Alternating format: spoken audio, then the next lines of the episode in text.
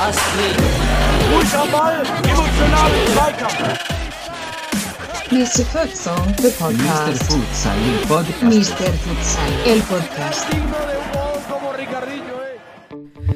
Hallo und herzlich willkommen, liebe Futsal-Enthusiasten an den Hörern. Hier ist wieder euer wöchentlicher Mr. Futsal Podcast mit mir einmal euer Futsal Economist Daniel Weimer am Mikrofon und auf der anderen Seite unser Goldjunge, unser Futsal Goldjunge Sebastian Rauch. Hi Sebastian, Goldlöckchen. Goldlöckchen, genau. Hallo Daniel. Ähm, du bist unser, unser Silber, Silberlöckchen, ich bin unser Goldlöckchen oder wie machen wir das jetzt? Achso, ja, ich bin No-Löckchen. No Löckchen, ja, ich habe auch keine Locken, aber Ja, danke, dass du mich Gold, Goldjunge? Goldjunge? Goldjunge, ja. Silberjunge. Der Goldjunge des auch. Futsals. Ach Gott. Früher beim Street Soccer Ja. mitgemacht, ganz dick in der Jugend Ja. von Osnabrück. Und- Ja, richtiger Ja, Goldjunge. ein richtiger Goldjunge, ja. Hast du recht, aber ähm, ich glaube, wir sollten uns in Zukunft jetzt, also für jede, für jede Podcast-Sendung überlegen wir uns so kleine Spitznamen füreinander. Ich werde mir im Rahmen der heutigen Sendung noch einen für dich äh, ein, einfallen lassen. So hoffe ich. Oh, ja, da, da- dann, dann mach den Spitznamen das Ä-Monster. Denn ich höre mir gerne unsere Podcasts selber an, um einfach auch die, die eigene Stimme und das eigene Verhalten zu optimieren und mich Selbstverliebtheit meint, nennt sich das, Daniel. Ja, Daniel. Daniel, finde, Selbstverliebtheit. das ist doch für dich gebucht. Aber ja, mich nerven so Äs und ich spreche super schnell. Und selbst wenn ich jetzt denke, dass ich für mich langsam rede, rede ich viel zu schnell. Das hatte ich auch tatsächlich an der Uni ganz oft in den Umfragen nach der Vorlesung. Dozent redet zu schnell. Und Ja. du lässt dich nicht unterbrechen, wie man gerade gemerkt hat. Das ist aber auch ein gutes Zeichen, Daniel. Daniel, ähm, das haben wir Dozenten oder du als ehemaliger Dozent auch in, in gewissem Grad an uns, ähm, dass wir unsere Sätze zu Ende aussprechen. Und wenn wir unterbrochen werden, reden wir einfach weiter, bis wir den Satz zu Ende ausgesprochen haben, damit die Information weitergegeben wurde. Oder um einfach das Alpha-Tier raushängen zu lassen, indem wir einfach den anderen nicht zukommen. Ja, es ist in Verhandlungsgesprächen tatsächlich sehr wichtig manchmal, dass Ja. man ähm, komplett ausspricht und auch, ähm, ja, Aber damit da ich verbunden, letztens auch eine- andere warten. Eine So, skurrile Situation bitte. auf Arbeit. Tatsächlich auch zwei Projektleiterinnen, die sich dann auf der Ebene dann da entsprechend auch äh, gebettelt haben. Das fand ich ganz skurril. Also wenn dann, wenn du zwei dieser Alpha-Tiere hast, die sich dann gegenseitig nicht äh, das Wort wegnehmen äh, lassen, dann, dann treiben die das ja weiter. Das war schon ein bisschen lustig. Aber ja, wir machen das natürlich nicht im Podcast, Nein. denn wir wollen ja die Kooperation und das Miteinander und du gleichst die Geschwindigkeit ja aus, die ich zu schnell spreche. Die sprichst du langsamer und das Ganze gleicht sich auch in, in unseren WhatsApp-Verläufen aus, au, ähm, gleicht sich aus, denn dort schreibst du ja ungefähr gefühlt in 95 Prozent der Inhalte. Ja, also, also äh, nicht, nicht, nicht der Anzahl an Nachrichten, sondern des Volumens der Nachrichten. Ich bin ja ein beschreibender Typ, Daniel. Ich, ich, ich sammle ja immer ganz viel Information und ähm, während du halt äh, jemand bist, der das ähm, kurz und knapp, ne? Du kannst die Dinge gut zusammenfassen und so weiter. Und ich kann die schön aus, ausweiten und noch ergänzen und so weiter. Also das passt doch, ne? Also ich komme heute mal wieder, wieder mit der Metapher Yin und Yang. Die greife ich gar So. nicht auf. Die willst du gar nicht mehr hören. Nee, die ne? will ich nicht mehr Die hören. willst du gar nicht mehr hören. So, wer ist denn das- eigentlich, wer ist, ja, eine Frage, wer ist denn von uns hier das Alpha-Männchen? Oder sind wir zwei Alpha-Männchen? Sind wir Beta, Omega? Man Ich bin aus dem nicht. Osten, ich bin das O-Männchen. Das, Om Das Omega-Männchen. Okay. Das Omega. Okay. Ja, Delta. Wo auch immer wir uns So, hinbewegen. jetzt, aber jetzt Ja. haben wir schon drei, wir haben vier Minuten nichts über Futsal gesagt. Die armen Zuhörer. Ähm, Ach doch, man kann einiges daraus ziehen für den Futsal, aber Ah. das wäre zu ausschweifend. Aber, aber lass uns starten mit den News, äh, mit den News im deutschen Futsal und lass uns mal mit positiven Nachrichten starten, denn wir haben ja wirklich in den letzten Wochen ähm, nicht nur die Welt-News, auch bei uns waren ja sehr pessimistisch aufgrund Abmeldung von Clubs, äh, Abmeldung von Spielern und von Ehrenamtlichen, die sich zurückziehen. Und jetzt aber gibt es zwei neue Futsal-Clubs, die anscheinend zur nächsten Saison angreifen wollen. Das einmal schöne Grüße nach Ferl, der TV Ferl auf Instagram entdeckt und auch der Futsal-Club Biberach. Beide irgendwie bei Instagram dann vorgeschlagen und direkt geliked. Ich habe auch äh, beim TV Ferl, grüne Grüße, direkt gesagt, Mr. Futsal is watching you. als Ja, Kommentar. ist- Merkt man schon. Daniel, du hast ja vergessen, ich habe vor, ich glaube, vor drei oder vier Wochen habe ich dir schon, äh, habe hab ich in der WhatsApp-Gruppe äh, den TV Fair gescreenshottet und gesagt, hier, guck mal, ein neuer Club, mal was Positives. Aber an alle Zuhörer, Daniel, Daniel äh, hat so manchmal so ein bisschen äh, Gedächtnisschwund. Und, aber ist gut, Daniel, Du super. digitale ich, Demenz, danke Sebastian. so, Ja. nein, aber was, was, was, ich, was ich gut finde, Daniel, du, ich habe es vergessen hier zu nennen. Ne, ich, ich wollte mich, also ich habe das in der Gruppe genannt, aber ich habe es vergessen hier und du bringst es natürlich dann in die Welt. Wunderbar, also wir ergänzen uns schon wieder. Ähm, was wollen wir mehr? Was Ja. wollen wir mehr? Genau. Das ist korrekt. Und der nächste News, die ich auf meinem Zettel habe, ist, es gab ein U17-Turnier, auch ganz interessant, mit Frankreich, Spanien, Portugal. Ich finde den Dreiklang ist mal interessant, dass Frankreich rückt immer mehr im Futsal aus meiner Sicht in die, in die obere Liga auf. Ja, hat, ist immer bei bestimmten Turnieren angefragt. Wir hatten Frankreich dabei. Frankreich ist hier dabei. Die Franzosen entwickeln sich also relativ zu anderen schnell, finde ich. Oder entwickeln sich relativ weiter. Und auch die Ergebnisse waren ähm, sehr eng eigentlich. Ähm, nämlich am Ende hat Spanien gewonnen. Ähm, zunächst hat aber Portugal 8 zu 1 gegen Frankreich gewonnen. Dann hat aber Frankreich Spanien ein Unentschieden abgetrotzt und Spanien am Ende 4 zu 1 gegen Portugal. Also irgendwie konnte dann doch jeder jeden schlagen. Und da sehen wir die Zukunft des Futsals in fünf bis acht Jahren. Ja, also, also das mit der relativen, äh, mit dem relativen Vorsprung vor uns Deutschen im Futsal, das sehe ich auch mit Frankreich. Man sieht es ja auch mit dem Pariser Club, auch wenn ähm, da ein Ricardinho zum Beispiel jetzt spielt, der da vielleicht auch das äh, Niveau enorm hebt, aber auch die französischen Spieler haben einfach da individuell Fähigkeiten entwickelt im Futsal mittlerweile, die ja tatsächlich in Relation zu uns ähm, deutlich fortgeschrittener sind. Deutlich, also erkennbar, meine ich damit. Und ähm, ja, schön zu sehen, auch in der Jugend, auch diese, der Juniorenbereich. Ich glaube, unsere U19-Nationalmannschaft, wenn es die denn gibt in der Art, hätte da gegen solche Teams wenig Schnitte. Das wird zweistellig enden aus meiner Mhm. Sicht. Und ähm, da würde kein Punktgewinn dabei sein. Und das ist ja schön zu sehen, dass Frankreich da sogar entsprechend, entsprechend knapp die Dinger oder einigermaßen knapp hält. Und ja, was soll man sagen? Bei so einem Turnier, das muss man auch noch einschätzen, ist natürlich auch viel Getesterei. Aber unabhängig davon, tolle Leistung auch von Frankreich. Ne? Ganz einfach. Und immerhin haben alle eine U17 und wir sind davon meilenweit Ja. entfernt. Das Was meinst du? Eine Frage. Meinst du, die Mhm. spanische U17 würde unsere deutsche Herrennationalmannschaft besiegen? wäre auf jeden Fall mal spannend, ähm, ob die Deutschen mit ihren körperlichen Vorteilen das, äh, das Plus an einmal natürlich Ausbildung, aber natürlich auch an hoher Qualitätsselektion, die dort herrscht, wirklich überwinden kann. Wäre auf jeden Fall spannend zu sehen. Ja. Ähm, Gedankenexperiment, Daniel. Wir, werden wir so nie sehen wahrscheinlich, aber ich, also spätestens ein U19 aus Spanien und aus, aus Portugal würde, würde unserer deutschen Futsal-Nationalmannschaft im Herrenbereich sicherlich ihre Grenzen aufzeigen.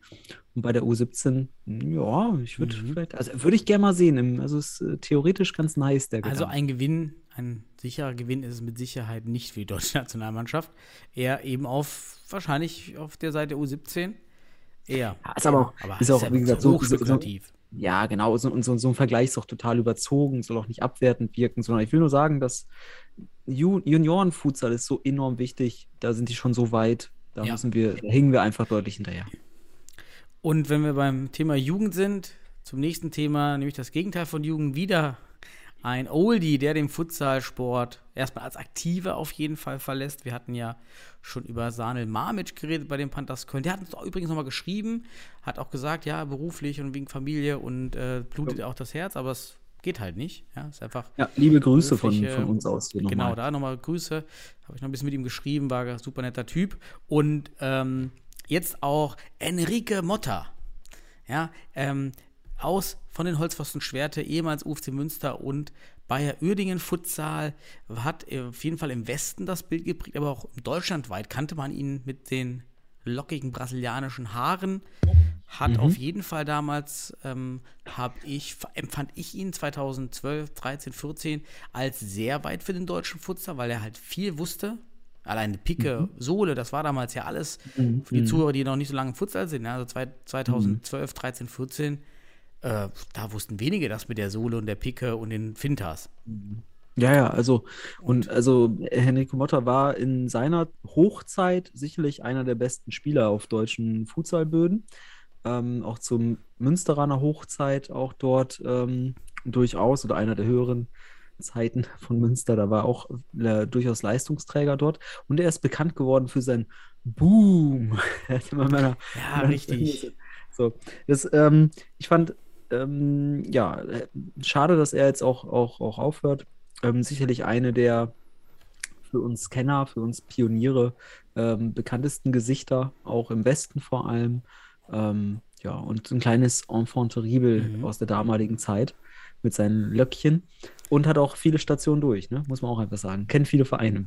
Ja, also auch sy- sympathisch, sympathischer Typ total, immer der gute Laune-Kern eines Teams, von daher hat er auch da viel geliefert und war ja auch Teil der, Doku, der, der bekannten WDR-Dokumentation aus dem Jahre 2012 mit Paul Schomann, die wir auch immer wieder zitiert haben, auch in, dem, in der 100. Folge.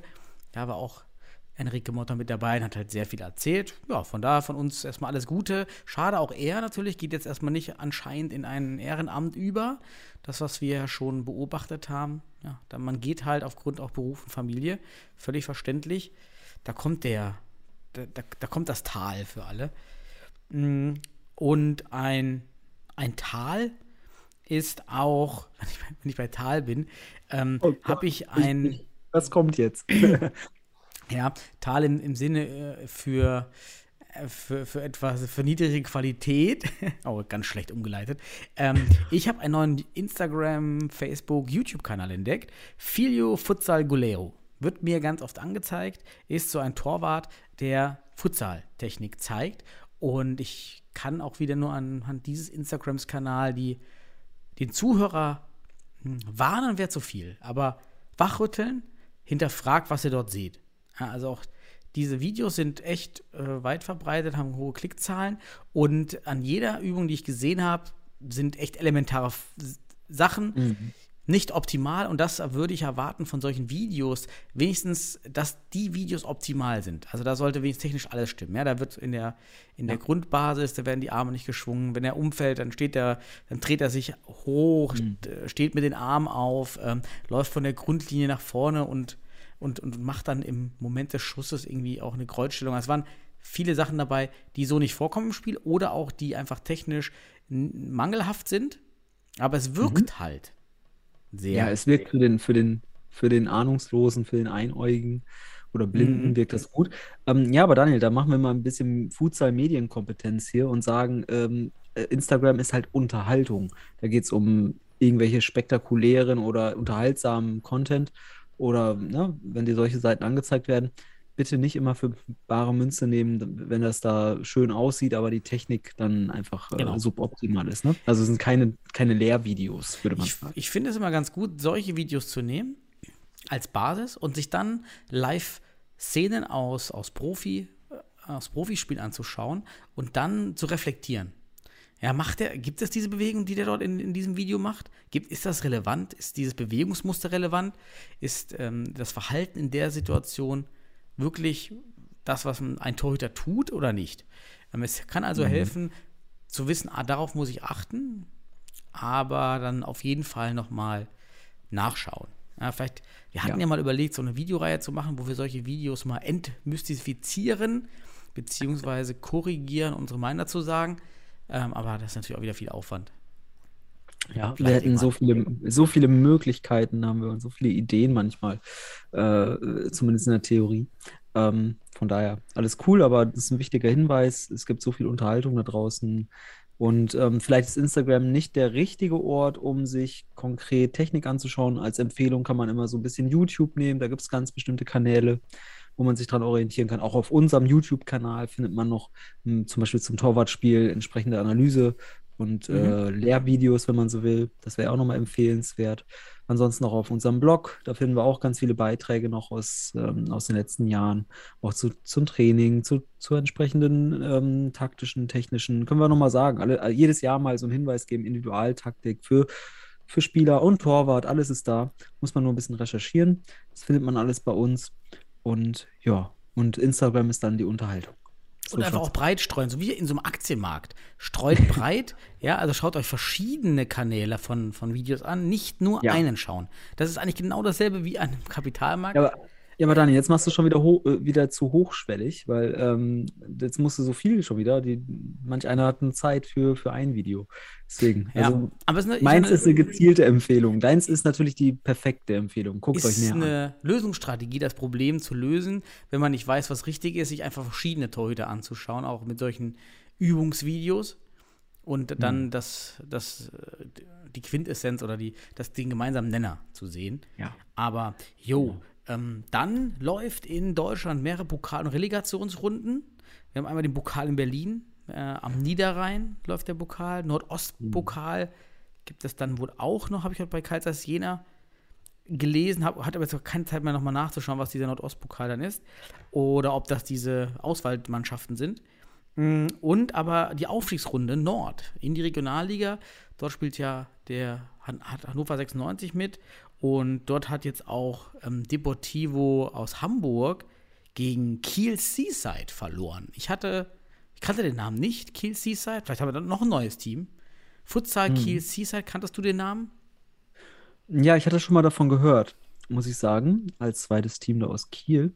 Ähm, finde ich ganz interessant, finde ich ganz cool. Ist ja schön, dass sich da oben was tut. Bisher kannten wir ja nur PTSK so wirklich. Und ähm, ja, freut mich und ist auch irgendwie passend. Schön äh, Seaside Kiel. Ähm, passt doch. Kiel als Hafenstadt an der Ostsee. Wunderbar. Ja. Also das, das da ganz gute News. Ich gucke auch mal jetzt hier gerade Berlin-Pokal. Mhm. Ja, da wurden auch schon einige Runden gespielt. Da steht FSV Hansa, sind vier Gruppen.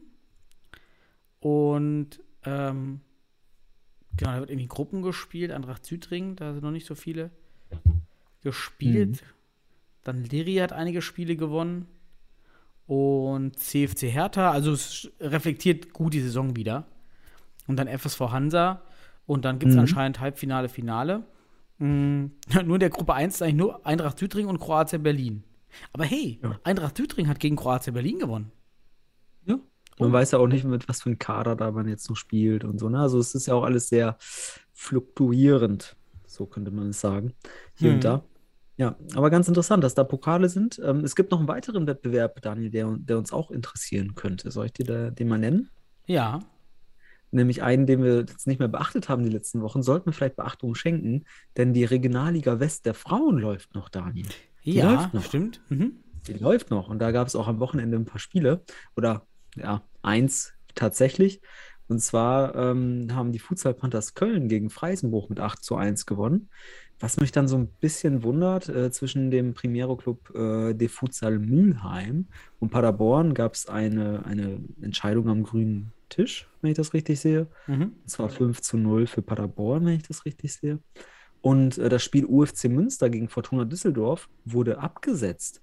Auch spannend. Hast du da, äh, weil du als Düsseldorfer natürlich vielleicht äh, an manchen Quellen sitzt, hast du eine Im Erkenntnis? Frauenfoot ähm, ist auf jeden Fall auch die Verfügbarkeit äh, einfach äh, noch schwieriger von, von Spielerinnen und das Ganze zu organisieren, weil es ja auch äh, hohe, große Auswärtsfahrten sind. Und da es ja eben auch eine relativ kleine Community ist, dann ist es auch mal nicht so einfach, den ausreichend Spielerinnen dann vor, vor, vorrätig zu haben ähm, für den Spieltag zu holen, auch weil der Rhythmus ja so unregelmäßig ist. Ja, Ja. das ist ja genau ein Problem, wenn man nicht jedes Wochenende spielt, dann klar hat auch jeder nimmt sich dann ähm, nimmt sich dann auch private andere Dinge vor, blockt die in seinem Kalender und dann erst kommt Futsal. Klar, ja, das ist völlig normal und verständlich, wenn man keinen regelmäßigen Spielbetrieb hat, dann blockt man seinen Kalender ungewollt mit anderen privaten Terminen, dann ist das so. Ne?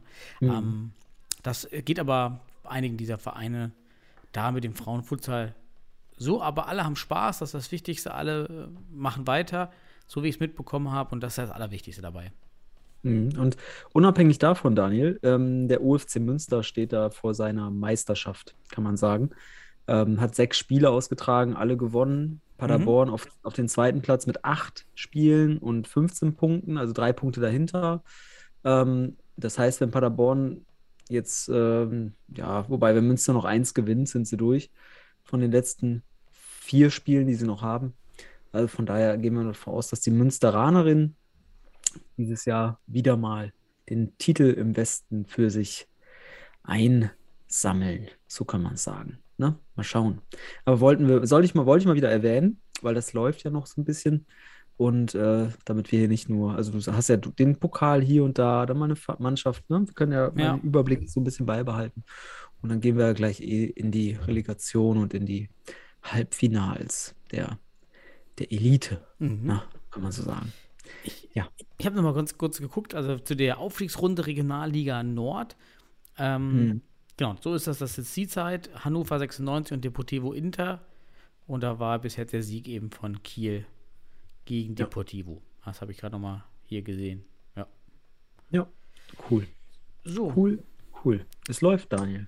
dann jetzt, jetzt wiederholen, mein, den, den News, den, die Newsliste, die ich jetzt immer nebenbei fülle in der Woche, dann hat man immer noch mal was. Ähm, ja, und das, die letzte News eigentlich ein schöner Post vom FC Barcelona im Nou Camp, volles Haus und auf dem Feld die Futsalmannschaft, wie sie dort empfangen wurde und gefeiert wurde. Schöne Bilder, dass der Futsal, äh, dass der Fußball den Futsal so wertschätzt und auch dort auf die große Bühne zieht. Wäre natürlich auch noch schön gewesen, wenn die so ein Spiel gemacht hätten vor dem Spiel, wie damals im Maracanã. Das wäre natürlich auch mal eine starke Aktion. Aber erstmal schön, dass man da Aktion macht. Ja, richtig cool. Aber gut, als Champions League-Sieger kannst du auch mal ein bisschen was abfeiern. Ne? Also kannst du, kannst du mal ein paar Jungs und ein paar, paar Leute in die Halle holen. Also das geht wohl auch, auch wenn, wenn eine deutsche Mannschaft Champions League-Sieger wird. Ich glaube, da finden sie auch noch äh, 50, 60 Leute, die dann hoffentlich feiern. also, Ich bin nicht so sicher, ob uns Fortuna Düsseldorf ins Stadion einladen würde, wenn wir deutscher Meister im Futsal werden. Also da, da, ich weiß nicht genau, ob das wirklich bei allen Vereinen mit den Abteilungen ja, deutsche Meister, ist. aber Champions League. ja, okay, also ich glaube, Champions League, ja. Ich glaube, das ist nochmal eine andere Ebene. Ne? UEFA-Basis ist schon, ist schon für jeden Verein in, in Europa interessant, diesen Titel zu haben. Unabhängig davon, ob es Futsal oder Fußball ist. Genau. Das genau. stimmt. Ja. Ich bin dann durch. Du bist dann durch. Ja, wir wollen heute in, in den Hauptteil unserer, Ja. Unserer, unseres Futsal-Geschwurbels hier. Ähm, wie wollen wir in den Hauptteil starten? Wollen wir erst die Relegation machen oder erst die Bundesliga-Playoff-Halbfinalpartien? Ich muss ja sagen, emotional catchiger sind für mich die Relegationsspiele. Wie geht's dir? Mm, äh, zweierlei, ähm, denn ich habe auch ein, also ja gut, es, beide Spiele, wenn man so will, im, des, der Halbfinals äh, in der Bundesliga mir angeschaut, komplett oder nahezu komplett. Und ich muss sagen, oh, da hat mich das auch emotional ein bisschen gecatcht, wobei von der, von, von der Enttäuschung die Relegation für mich ein bisschen größer war. Ne, vielleicht so ein bisschen. Und gleichzeitig auch ein, ein, ja, doch ein weinendes Auge war da, so kann man es sagen. Mhm. Ja, also du darfst, Daniel, ich überlasse dir die Entscheidung und heute Okay. bist du auch so überaus ausführlich. Ich mag es richtig. Ja, Also, weil da, da gönnen wir der, der, der, der großen Enttäuschung, die uns ja dann auch privat sozusagen ja tangiert, vielleicht das letzte Spiel am Ende und fangen wir, fangen wir erstmal mit den weniger kurzfristig wichtigen Ergebnissen an. Ah, Ah, wichtig, ist okay. falsch gesagt, aber klar, in der Relegation geht es ja um den kompletten Aufstieg und die deutsche Meisterschaft. Ähm, okay, ich komme aus der Sache nicht mehr raus. Lass einfach Bundesliga machen zuerst. Ähm, Daniel, genau. Lass wir machen es einfach- wie, ein Film, wie ein Film, den Spannungsbogen halten dann und dann am Ende richtig klatschen lassen. Ja, konnte ich ne? nicht, war jetzt richtiger Fail und deshalb lass einfach starten mit dem Spiel HSV gegen den SFC Stuttgart. Mhm. 350 Zuschauer angeblich in der, UF, ähm, in der CU-Arena. Ja. Am Bild hätte ich das jetzt nicht geglaubt, aber Ja, hinter wobei- der Kamera. Ja, ich habe mir das auch mal genauer angeschaut. Ich war auch ein bisschen äh, verdutzt. Ähm, aber es war auch einiges hinter, den, hinter dem Tor mittlerweile und auch, was man gesehen hat, auch auf der Seite der Kamera. Auch viele, viele Köpfe. Ja, dann wird das gewesen sein. Aber wenn das so ist, dann super. Also dann stark. Ja, also es, das war ganz cool. Ähm, Mhm. Zuschauer auf jeden Fall, ob es jetzt 350 waren oder 300 oder 250, es ist, ist auf jeden Fall eine Steigerung. Das freut uns. Ja. Äh, ja, in der Hinsicht ganz cool, die Kulisse. Und ähm, willst, wollen wir es so machen, dass du wieder hier deine, deine, deine, Tor, deine Torstruktur durchgehst und ich erzähle ein bisschen noch? Ja, gerne. dazu? Ich habe, Ne? es waren jetzt gar nicht so viele Highlights, also auf, aus den Highlights heraus. Ich konnte das Live-Spiel ja nicht sehen. Ah, Nee, das Live-Spiel war ja auch hot. Deswegen habe ich das Live-Spiel auch Ja, nicht gesehen. genau, genau. Ähm, also erstmal war ja der neue Trainer vom SFC Stuttgart, Volkan Vukmirovic, hoffentlich richtig ausgesprochen, hat nun den Posten übernommen und hat ja auch Erfahrung in den Nationalmannschaften. Und als Co-Trainer war er äh, Bosnien? Mhm. Weil, äh, Ja, ähm, Serb Serbien, glaube ich sogar. Serbien, Bosnien. was? Genau, es war, es war eine, ja, Serbien, Kroatien, Bosnien, was auch immer. Aber äh, auf jeden Fall ähm, soll, hatten wohl gewisse höhere, also internationale Erfahrung. So Genau, also ist jetzt dort. Hat schön da, glaube ich, Hütchen aufgestellt im, in den Highlight-Videos. Also das, ähm, da ist auf jeden Fall was passiert. Und dann ging das Spiel recht neutral ja los. Und es schien so ein bisschen hin und her zu gehen. Ähm, Ich habe jetzt nicht eine überwiegende Anzahl an Highlights für ein Team gesehen. Ähm, und dann fällt das 1 zu 0 durch Asowski. Und wer mich da sehr enttäuscht hat, ist Saklam. Ähm, Saklam spielt nun so lange Futsal und da macht er wirklich keine gute Figur, weil er genau eben nicht das Covering macht äh, als Pivot, hinter die Balllinie kommt und die Mitte zumacht und genau in diese Lücke, das sieht Asowski, rückt er rein, dann kommt Siziski noch mit einer Heldentat, so nach dem Motto, stürmt er nach vorne als Fixe, um, um Asowski unter Druck zu Ja. setzen. Ähm, Ja, aber- kann genau. den Block aber nicht. Asowski schubst ihn einfach weg. Er versucht sogar den Block. Asowski aber mit seiner Erfahrung bricht da einfach durch, wie Bud Spencer bei, bei dem, bei dem Footballspiel damals. Bei, sie nannten ihn Mücke. bricht er durch Sitzchen durch. Vielleicht hat, er, vielleicht, vielleicht hat er bald Bud Spencer gelernt. Richtig. Und dann steht Michelani wieder etwas zu tief. Wenn er wieder nochmal ein, zwei Meter vorne steht, dann kann er da vielleicht ähm, besser ran. Ähm, so kommt Ja, der Pass dann wieder zurück im Doppelpass. Und Ja. dann. Wobei ich da, ist, äh, Daniel, also äh, Jalle, Jalle in dem Moment ähm, schwer, da wirklich noch ähm, da eine Schuld zuzuweisen. aber er steht generell weiter vorne. Kann das sein? Ja, ja, ja. Äh, äh, Also- es gab auch Szenen zuvor. Also man muss auch sagen, es gab noch eine Szene zuvor, da hat der wunderbar wieder verkürzt und wurde, Das stimmt, Ja. ja. äh, hat er sehr gut gemacht. Ähm, ich fand auch im gesamten Spiel, ähm, muss man sagen, ja, Hamburg hat gar nicht so viel aufs Tor gekriegt, da komme ich aber gleich noch zu. Aber in der Situation hat man defensiv echt ein bisschen gepennt. Problem, ja, hast du angesprochen, Saglam kriegt die Kobertura nicht hin. Er kriegt es nicht hin, den Pass von Ala zu Ala zu unterbinden, aber nicht so, dass er zu tief steht, sondern er steht einfach deutlich zu hoch. Und er, das ist das typische Problem. Ähm, er orientiert sich am Fixo von, von Stuttgart, der in der eigenen Hälfte steht, und kommt dadurch nicht zurück. Voll, völlig aufgelöst. Und dadurch muss Sisken die Tiefe hinten aufgeben Mhm. und öffnet somit den Raum, sodass auch Celani und Sis- äh, Siske nicht mehr kommunizieren können. Und Saglam ist hier der entscheidende Fehler. Der, der macht hier den entscheidenden Fehler. Der Pass darf nicht kommen. So, so hast du keine kompakte Verteidigung und kriegst das Ding. Und die anderen, das sind alles nur Folgefehler, die halt dann aus der Reaktion auf, auf die fehlende Kobertura Ja. von, von Saglam. Also entstehen. Nichelani habe ich vielleicht, war zu hart, da kann man kaum Schuld zuweisen, ja, weil einfach davor so viel eben schiefgelaufen ist. Und dann sieht man halt wieder so schön, wie dieses, dieses Stück Verteidigung im Futsal so fragil wird, wenn der Pivot nicht das Covering des Alas macht, also nicht dieses Einrücken, dann zerfällt alles. Ja? Und dann sind die Alas noch ein bisschen zu weit weg, vielleicht ein, zwei Schritte. Und dann ist Futsal sehr einfach in der, in der Offensive. Das hat man hier richtig schön gesehen. Und äh, dann kommen drei Tore einfach mal aus Standards. Nämlich zunächst äh, Cesar 10 Meter, dann kriegt noch Babic gelb-rot, dann Ja. Stankovic 6 Meter, gerechtfertigter 6 Meter, so wie ich es gesehen habe in der Szene. Und dann Stankovic 2-2, nochmal 6 Meter. Wieder faul im 6-Meter-Raum, wieder gerechtfertigt. Und dann stand es auf einmal 2-2. Ja, Dani, ich frage dich mal was. Ähm, erstmal vor dem 10 Meter von, von Stuttgart zum 2 zu 0. Äh, erstmal, der war super gut geschossen. Das muss man einfach mal sagen. Der geht Ja. da perfekt in den Knick, wirklich unhaltbar in dem Moment, richtig gut. Ähm, auf der anderen Seite, mir fehlt in so einem Highlight dann wirklich die Situation, warum es zu diesen 10 Meter kommt. Also der Zuschauer, der jetzt neu einschaltet, denkt sich, hä, jetzt gibt es hier einen 10 Meter. Warum? Na, also das ist, wird, wird, Aber wird siehst, äh, die waren noch vorher zu sehen, oder nicht? Ah, die Nee, 10 nee. Meter. Ja, 10 okay. Meter, 6 10 Meter Meter siehst du, nicht, 10 aber- Meter nicht, ne? Aber ich glaube, Mhm. äh, vor, dem, vor, dem, vor dem 10 Meter war eine Torchance von Hamburg. So, die Mhm. hält dann Akzentjewitsch mit dem Fuß oder so. Oder wie auch immer. Aber dann wird einfach der 10 Meter eingespielt. Dann, ich weiß nicht, ob der Kommentator sagt, dass die Foulgrenze wurde erreicht, aber diese Situation kurz aufzeigen, wie entsteht der 10 Meter, damit auch die Regel klar wird. Das ist äh, wirklich, um, um so ein bisschen Futsal-Kultur einzusaugen, ist das notwendig aus meiner Sicht, dass man das Foul sieht Ah, ja. und dann, dies, dann, dann den 10 Meter. So siehst Mhm. du nur einen 10 Meter und dann denkst du so im Futsal war, wie kann er sich auf einmal den da hinlegen? Einen Elfmeter zeigst du ja auch nicht einfach nur. Genau, genau, du zeigst die Szene. Und das ist eben das Ding. Auch Fouls gehören mit in die Highlights. Warum ist das so, Daniel? Ich sag dir das gleich. Und das ist bei diesem Spiel für mich extremst wichtig. Genauso wie bei Pauli gegen, gegen Mainz, weil da habe ich wirklich ein Augenmerk auf etwas geworfen.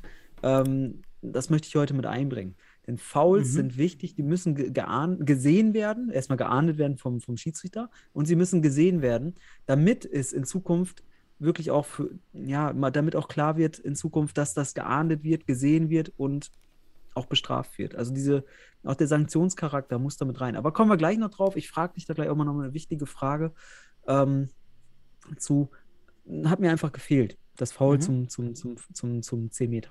Aber erzähl weiter. Dann diese zwei, 6 Meter waren es ja von Stankovic, auch beide sehr gut verwandelt. Ähm, man muss aber sagen, ich habe ja so ein bisschen mehr vom Spiel gesehen. Das war absolut verdient aus meiner Sicht. Also die HSV Panthers waren vom, vom Spielerischen, ähm, da- das war nicht das Gefühl, war kein Gefühl, dass die da 2-0 erst zurücklegen müssen.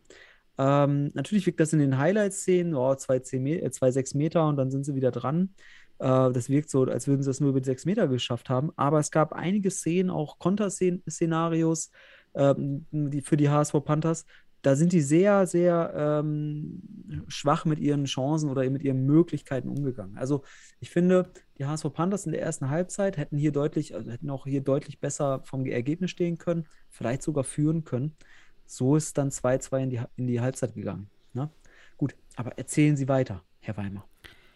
Dann für mich das Tor des Tages 2 zu 3 durch Cäsar aus 15 Meter mit einem mit einer Fackel. Ja, da sind wir wieder, da sind wir wieder bei dem Tigerschuss, den er dort ablässt aus 15 Metern, unhaltbar neben Celani vorbei. Fand ich ganz stark. Also auch ohne Ansatz in der Situation sieht er halt, dass Celani weit vorne steht, was ja okay ist in der, in, in der Situation.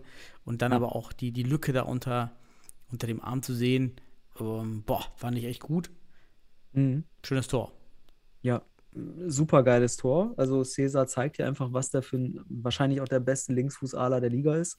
Ähm, zieht rein, 15 Meter oder 10, 15 Meter, keine Entfernung, er sieht das. Was aber hier wieder problematisch ist, Daniel, wie verhindert man das in der Defensive? Indem der Pivot beispielsweise hier das Zentrum absichert, damit eben Cesar nicht reinziehen kann. Aber in der Situation, die habe ich mir auch genauer Mhm. angeschaut, ist es so, dass Labiat ähm, mit den Fixo Asowski versucht mitzulaufen und der dreht sich sogar mit dem Körper zu ihm, sodass Labiat mit dem Rücken zu Cäsar steht und überhaupt nicht sieht, dass der Junge sich, den da, sich Meier hinlegt und dann einfach vorbeigeht und aus dem Zentrum die Schusschance hat. Da muss Labiat cleverer agieren. Er muss Ball und Gegenspieler sehen. Sieht er nicht, sieht nur Asowski, deswegen kapiert er nicht, was Cäsar macht. Und dann kann Cäsar diese Klasse ausspielen.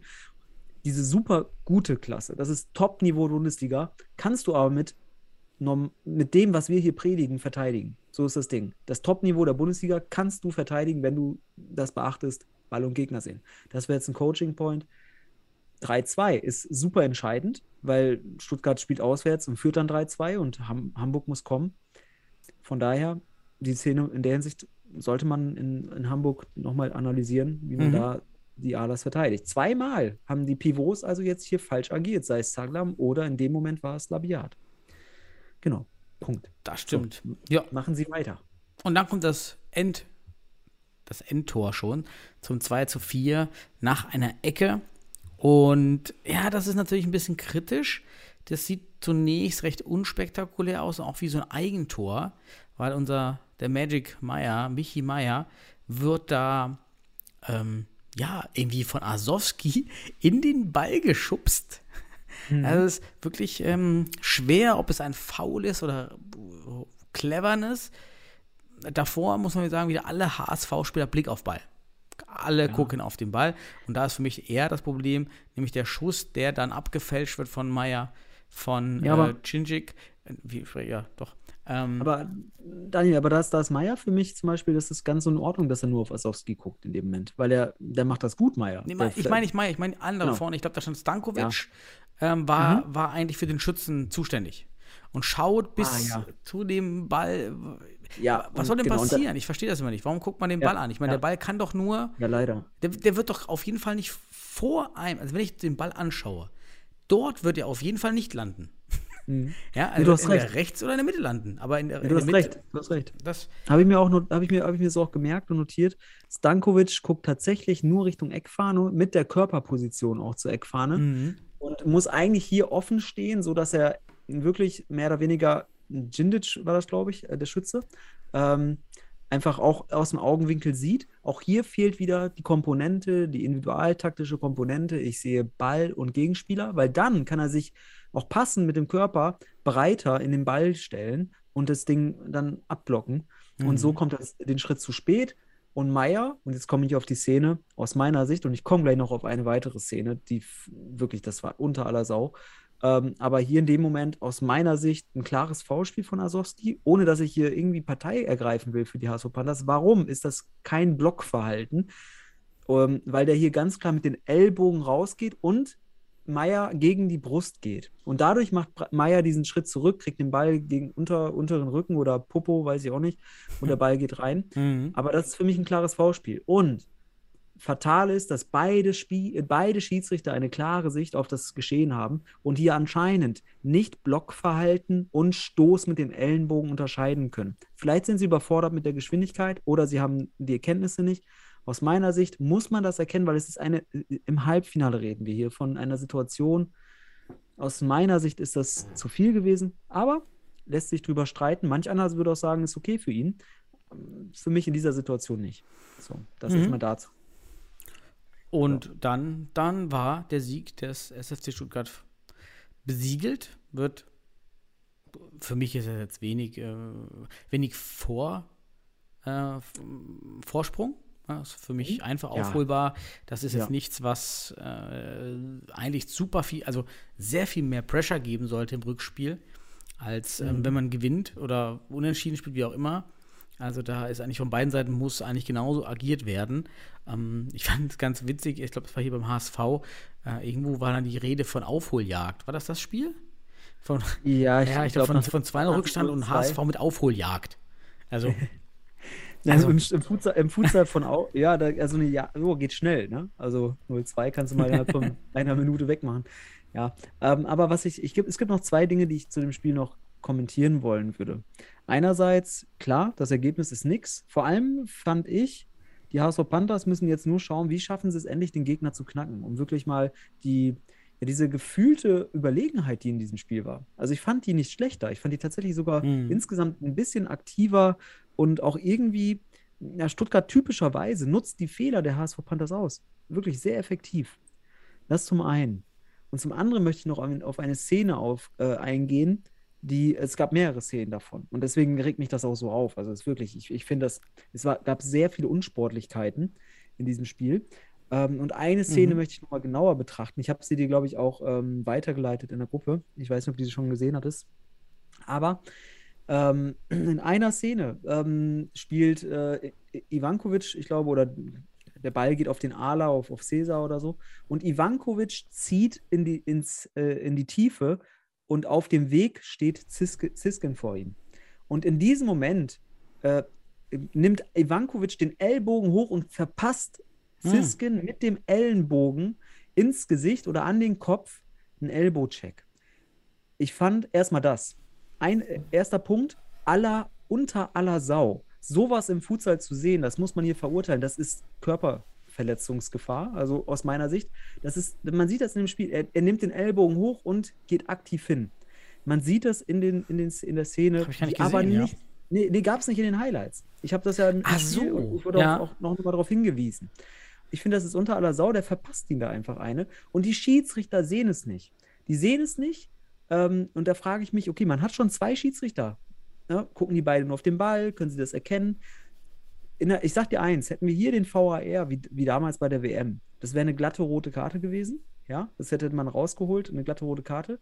Und jetzt möchte ich dich mal was fragen. Und das ist eine pädagogische Frage. Jetzt für alle mal hier eine pädagogische Frage. Sollte man nicht solche Szenen, solche Unsportlichkeiten mit dem Ellbogen ins Gesicht, die der Schiedsrichter nicht erkennt, bitte in den Highlights präsentieren? Warum? Mhm.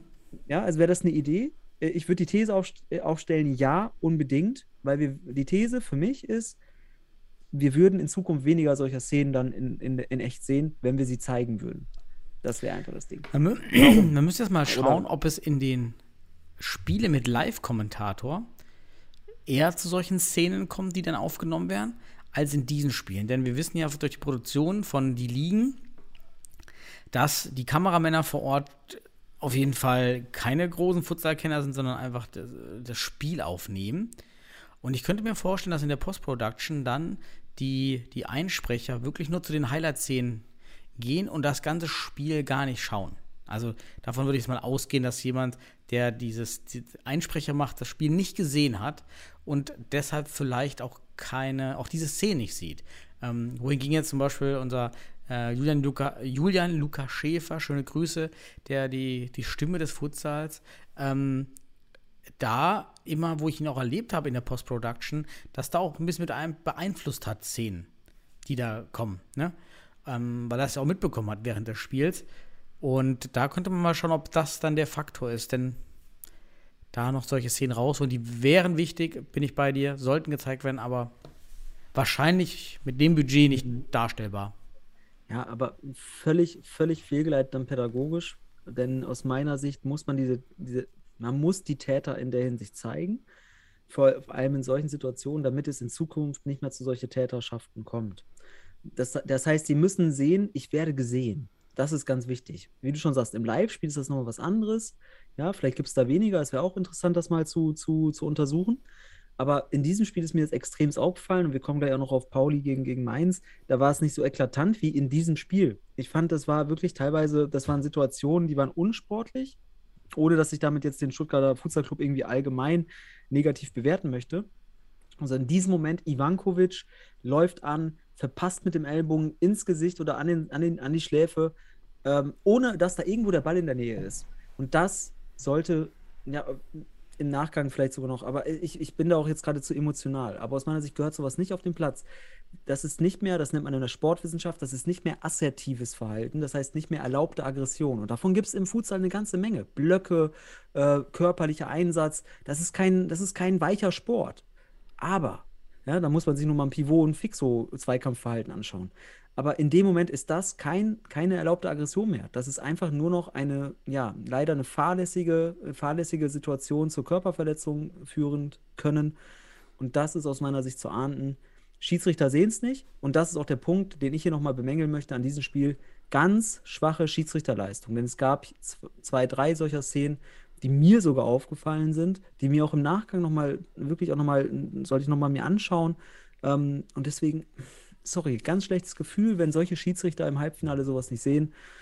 Und ja, dann ist halt die Frage, wie kann man das medienpädagogisch schluss, schlussendlich da aufarbeiten, dass da irgendwie ein Lerneffekt bei kommt. Ähm, ja, und gut. Aber der Stuttgarter Futsal Club sowieso auch sehr emotional unterwegs. Ähm, Babic, ich weiß gar nicht, wie viele Platzverweise der sich noch in dieser Saison holen will. der Kapitän hat ja auch schon wieder gelb-rot gesehen. Ähm, also das mal so als leise Kritik für unsportliches Verhalten aus meiner Sicht absolut. Da muss jemand das in der Öffentlichkeit auch mal darauf hinweisen. Ähm, mhm. ja. ja. Und ähm, wir werden sehen, wird ein spannendes Rückspiel. Ähm, ich sehe die Panthers nicht chancenlos, aber der Stuttgarter Futsal Club ist einfach mit seinen unbewussten Fähigkeiten, die er drauf hat, auch in solchen emotionalen Situationen und so weiter, bleiben die einfach unbewusst bei ihren Automatismen. Du siehst das, der Cäsar, der kriegt den Ball, der weiß ganz genau, oh, ich sehe jetzt gerade da im Winkel, da ist was frei, er geht rein, haut rein. Das sind einfach Fähigkeiten, die, die wirklich schwer sind. Ähm, da muss man sich konzentrieren in der Defensive, um das zu verteidigen. Wenn das gelingt, ist da noch was drin für die HSV Panthers.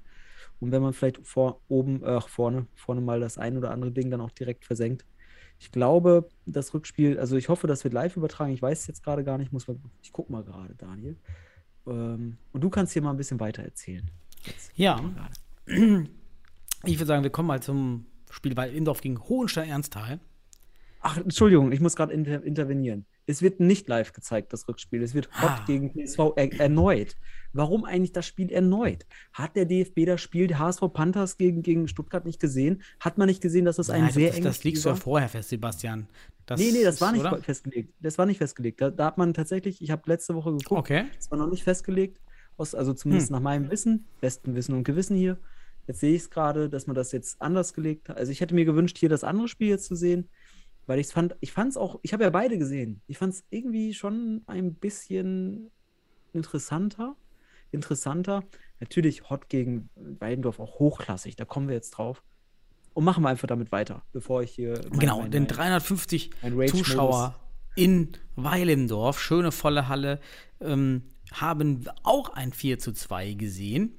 Ähm, es gab leider keine extra Highlight-Zusammenstellung. Das war etwas schade. Ich konnte dann hier Äh, wirklich doch, nur. am Ende schon, Daniel. Doch, jetzt, jetzt, jetzt. Ach, ich muss ans Ende kurz- des Videos gehen und dann kommen die Highlights.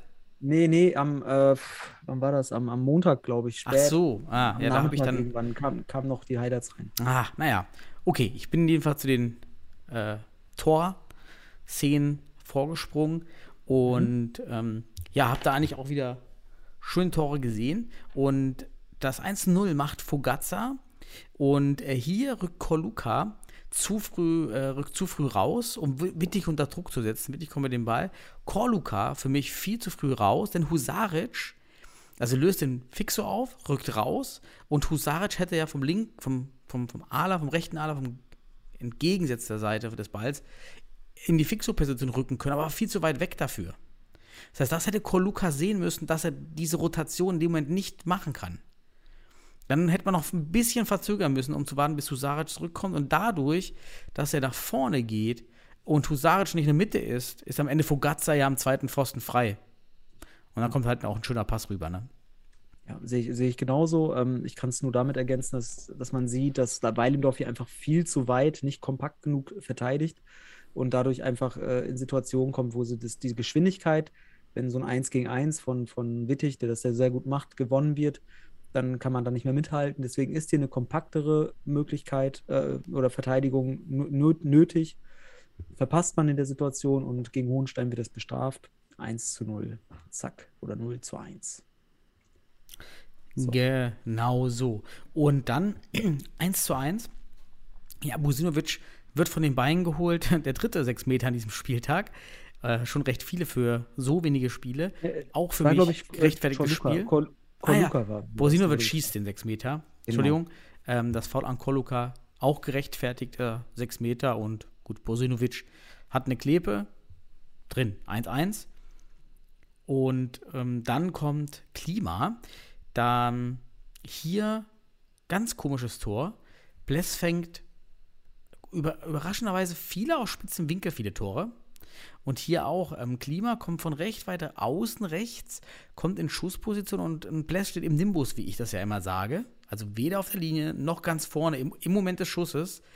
Und das sind ja die ungünstigsten Positionen, wo ich da und dann noch in Bewegung. Er ist in Bewegung, er steht im Nimbus und dann kriegt er ihn durch die Beine oder rechts daneben. Sieht alles komisch aus. Für mich absolut vermeidbar das 1 zu 2. Schade für Weil Imdorf da in dem Moment. Ja, das ist das Tor. Ich, ich habe das ähm, auch jetzt mal über, über die gesamte Saison betrachtet, nochmal reflektiert für mich.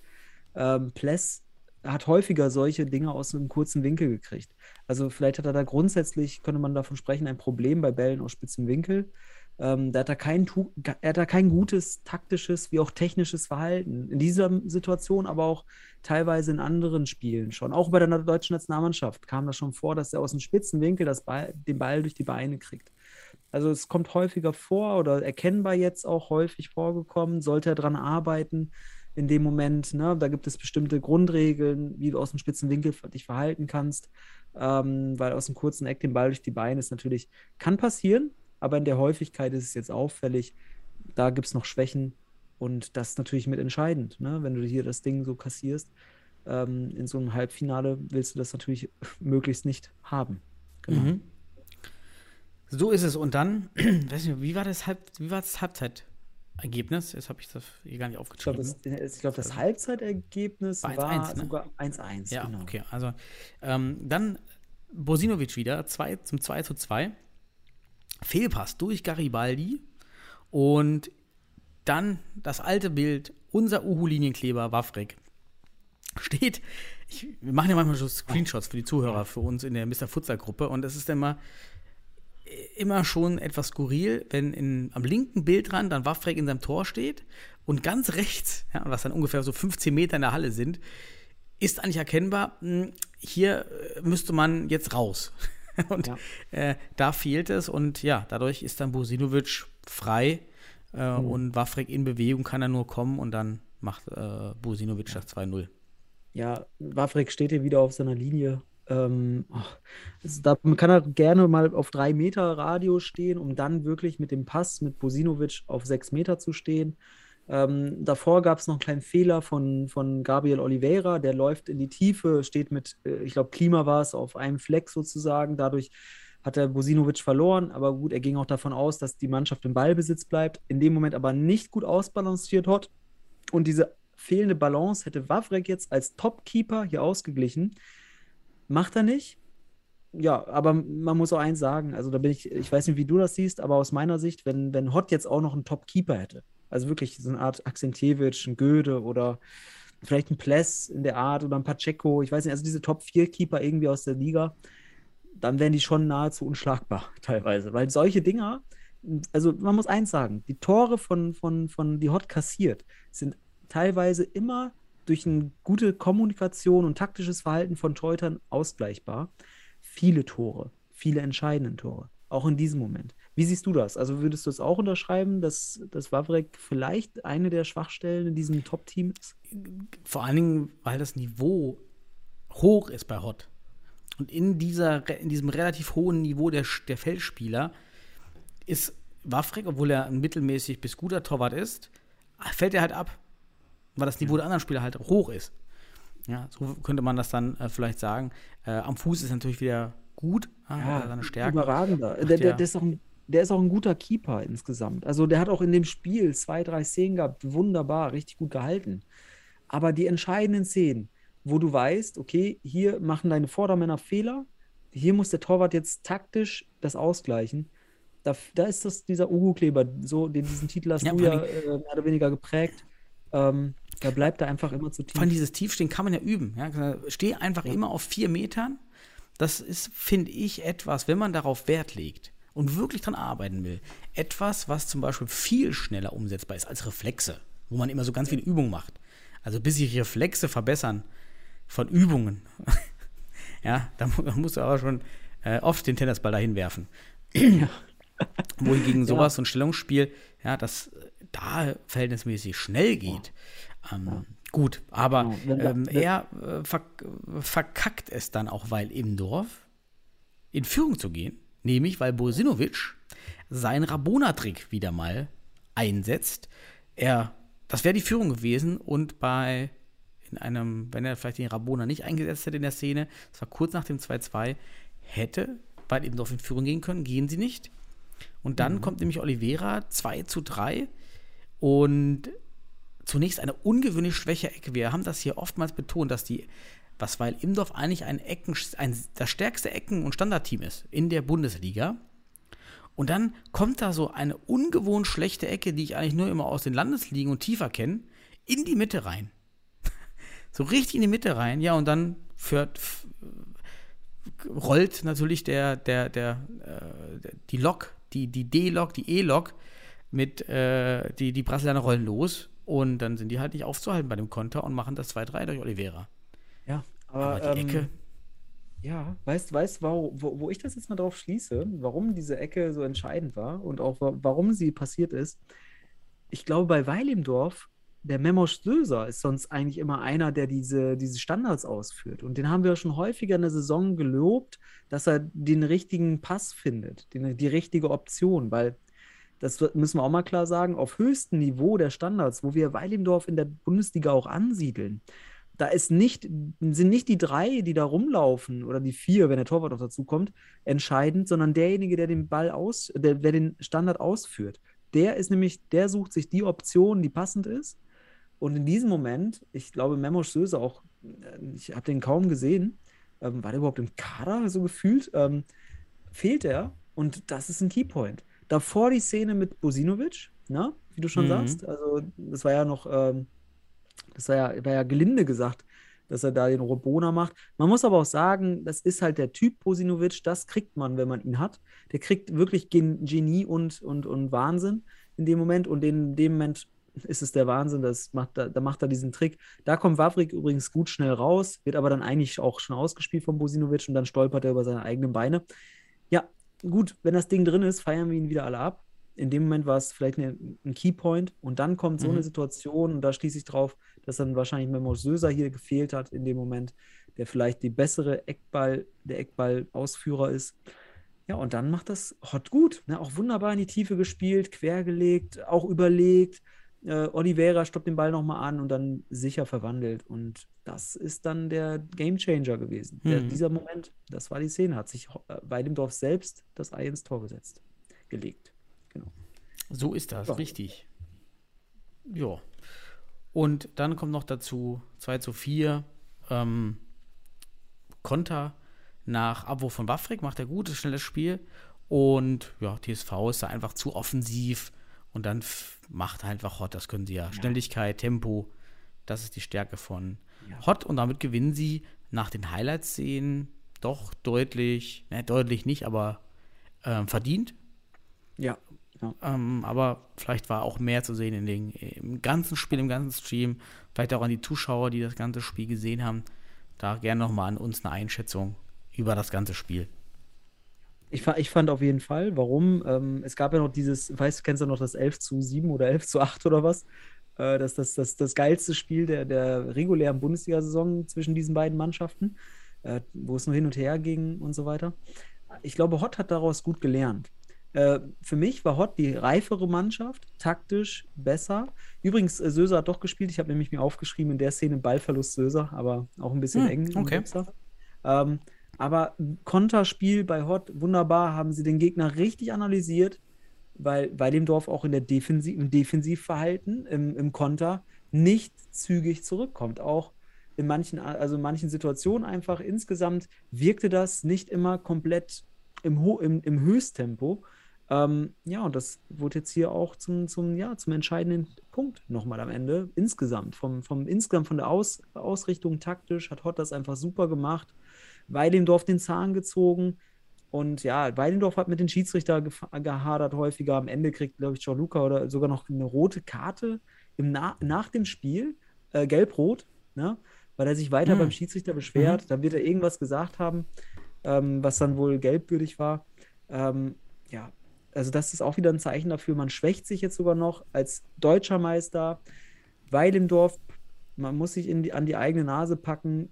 Hot ist hot. Und auch unabhängig davon, ob, wer, wie Wawrik eingeschätzt wird von uns oder von anderen, auch mit, diesen, mit dieser Mannschaft, auch mit Wawrik, für mich aktuell äh, ja durchaus ein, ein, Top-Favorit auf den Titel. Wir werden sehen, ob Stuttgart, der Stuttgarter FC, ne, der sich dann vielleicht gegen Hamburg durchsetzt oder nicht, ähm, der wird sicherlich da auch auf, auf, ja, mit im Wort mitsprechen dann im Finale. Ähm, ich würde mich nicht festlegen, aber Hott hat in diesem Spiel wirklich eine taktische Reife gezeigt. Und ich glaube, ähm, Hott ist die Mannschaft, die jetzt auf Level ist. Von den Vieren, die wir gesehen haben, hat wirklich am überzeugendsten abgeliefert in der ersten, also in den Hinspielen der, der Halbfinalpartien. Ich bin gespannt auf das Rückspiel.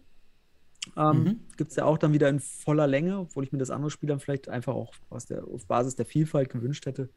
Ähm, aber unabhängig davon, ja, freuen wir uns auf die zwei Halbfinal-Rückspiele. Ähm, werden höchst spannend, denn auch für Weilendorf ist das Ding ja noch nicht gegessen. Also die Messe ist noch nicht äh, beendet. Und man wird sich jetzt nicht, äh, ne, wenn da zweimal Bosinovic ein bisschen zaubert und das Ding geht rein, dann hast du auch auf einmal wieder ausgeglichen. Genauso wie die HSV Panthers, wenn die ein bisschen mehr Glück haben, dann kann da noch was gehen im Rückspiel. Also von daher sind wir gespannt auf dieses Wochenende. Ähm, sollte jeder reinschauen und gucken. Ich Mhm. freue mich auf jeden Fall drauf.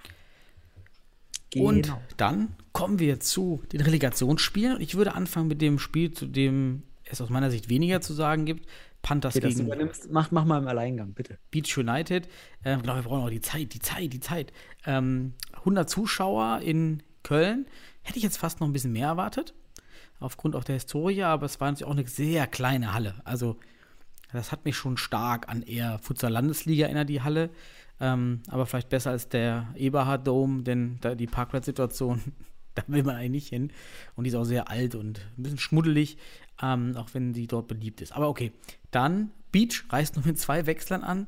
Also hier muss man ganz klar sagen, ähm, auch wenn Beach auch hier wieder individual technisch überzeugt, die sind nicht Bundesliga-ready. Also wer jetzt so ein Relegationsspiel nur mit zwei Wechslern anreißt, ähm, den will man nicht in der Bundesliga haben, weil dann wird das eventuell nicht besser. Ähm, also keine guten Signale. Und trotzdem gehen die ja in Führung äh, machen an sich ein gutes Spiel, aber am Ende, grob Zusammenfassung, bleibt einfach auch die Puste weg ohne Auswechselspieler, obwohl sie ja. natürlich die besseren, teilweise vor allem durch, durch, ähm, durch Sani Zedic super Individualisten haben und Spelten. Spelten auf Seite der mhm. Hamburg Panther, äh, der Hamburg Panther, der Kölner Panthers holt für mich hier die Punkte. Ganz starker Auftritt. Ja. Ähm, hat ab und zu mal rutscht er für mich noch zu sehr in den Ball rein. Also in der Schuss, im Moment des Schusses ist er noch etwas zu instabil und ist in Bewegung oder dreht den Ko Körper weg. Aber wie er hingeht, Technik, äh, gefällt er mir richtig gut, wirft sich da rein. Auch Krollo übrigens auch, fand ich auch immer einige Szenen gar nicht schlecht. Also war ein gutes Torhüterspiel, wenn man das gesehen mhm. hat. Ja. Und ähm, das 1 zu 0, macht denn der Sadic, also du hast ja auch gesehen, macht er da tatsächlich einen No-Look-Pass? Über 15 Meter ähm, auf Kun, Kunjinsa. Ja, Querpass war das. Aber auch mhm. mit was für einer Kraft. Also ja. aus dem No-Look. Ne? Ey. Boah. Also, ich muss ja sagen, Sadic, der, der gefiel uns ja schon, äh, schon seit Jahren. So. Und es ist so schade, dass der Junge nicht in der Bundesliga spielt, weil mhm. er einfach offensiv boah, für mich auch top, top deutsches Niveau ist. Also das, was der individuell äh, einfach drauf hat. Natürlich fehlen ihnen manchmal so Ballattackierzeugs und so weiter, aber der ist spielintelligent. Ich glaube, er hat auch sehr viel Potenzial und Talent, auch Lern, äh, Lernpotenzial, weil der einfach mhm. dieses, er, er, kann unbewusst die Dinge halt auch gestalten. Und ähm, gut, hier sprechen wir nur von nur von Relegation und jetzt auch nur von dem Futsal Panthers Köln. Aber Sadic ist für mich einer, da, da bin ich echt, äh, ja, also ich würde mich so sehr freuen, ihn mal in der Bundesliga zu sehen. Vielleicht schafft Wacker den noch anzuplappern. Da sind doch so viele Berliner, soll er mitfahren, weil dann, denn den will ich dann bei Wacker sehen. Es ist mir auch egal, ob, ob, ob man das gut heißt oder nicht, aber Sadic will ich gerne in der Bundesliga sehen. Oder bietet den doch mal was an. Das ist so ein guter Kicker. Äh, zumindest offensiv. Zumindest mhm. offensiv. Also wirklich ein toller Spielmacher, wenn man das in, in diesem Jargon sprechen, aussprechen möchte. Ja, ich denke, es war No-Look-Pass, Daniel, um das mal jetzt zusammenzufassen. Wahnsinn. Ja, und dann rollt der, das, das die, die, die Kölner, der Kölner D-Zug rollt los. Hirosawa 1-1, da sieht man die Defense von Beach völlig überfordert. Ähm, Kundita blockt nicht, nimmt auch Hirosawa nicht auf. Machen die Kölner dann gut. Ich habe noch aufgeschrieben 2 zu 1 durch Vasiliev ähm, mit Hacke ähm, dann äh, aber auch keine Raute bei Beach in der Verteidigung. Ähm, Übrigens eine interessante Szene, weil, weil Grikic äh, davor ein Über, irgendwie so einen Übersteiger oder Finte macht und eigentlich schon die falsche Option wählt, weil der, der sag mal so, der hätte eigentlich äh, an der Seite rechts vorbeigehen können. Das war alles frei und geht dann doch ins Zentrum, mhm. weil der mit diesem Übersteiger seinen Gegenspieler in die Richtung geschickt hat. Das war ein doppelter Übersteiger, ich kann mich mehr richtig erinnern. Aber es geht dann trotzdem noch ins Zentrum, macht das auch gut dann noch.